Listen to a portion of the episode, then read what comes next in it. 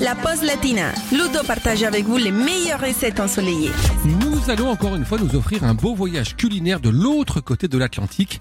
Direction les Antilles aujourd'hui pour se réchauffer un peu dans la pause latina avec une spécialité créole qui devrait plaire à toute la famille et qui en plus est d'une simplicité déconcertante. J'ajoute aussi que c'est une recette très bon marché que je vous propose, mais assez de mystère, tout le monde en cuisine pour préparer une délicieuse tarte au thon créole.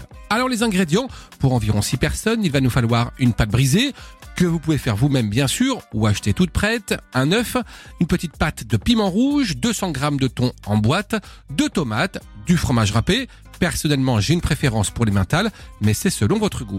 Allez, on attaque la préparation. On commence par faire cuire le thon, les dés de tomates et le piment dans une poêle pendant environ 10 minutes à feu doux.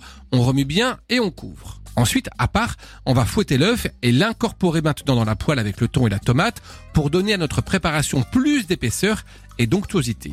À présent, vous déposez l'ensemble sur la pâte brisée, étalez bien sûr dans un moule à tarte et vous parsemez tout ça avec le fromage râpé. Vous faites cuire tout ça à 180 degrés au four pendant environ 30 minutes. Vous surveillez de temps en temps en piquant avec une petite fourchette et quand c'est prêt, vous dégustez bien chaud accompagné évidemment d'un tube du groupe Cassave.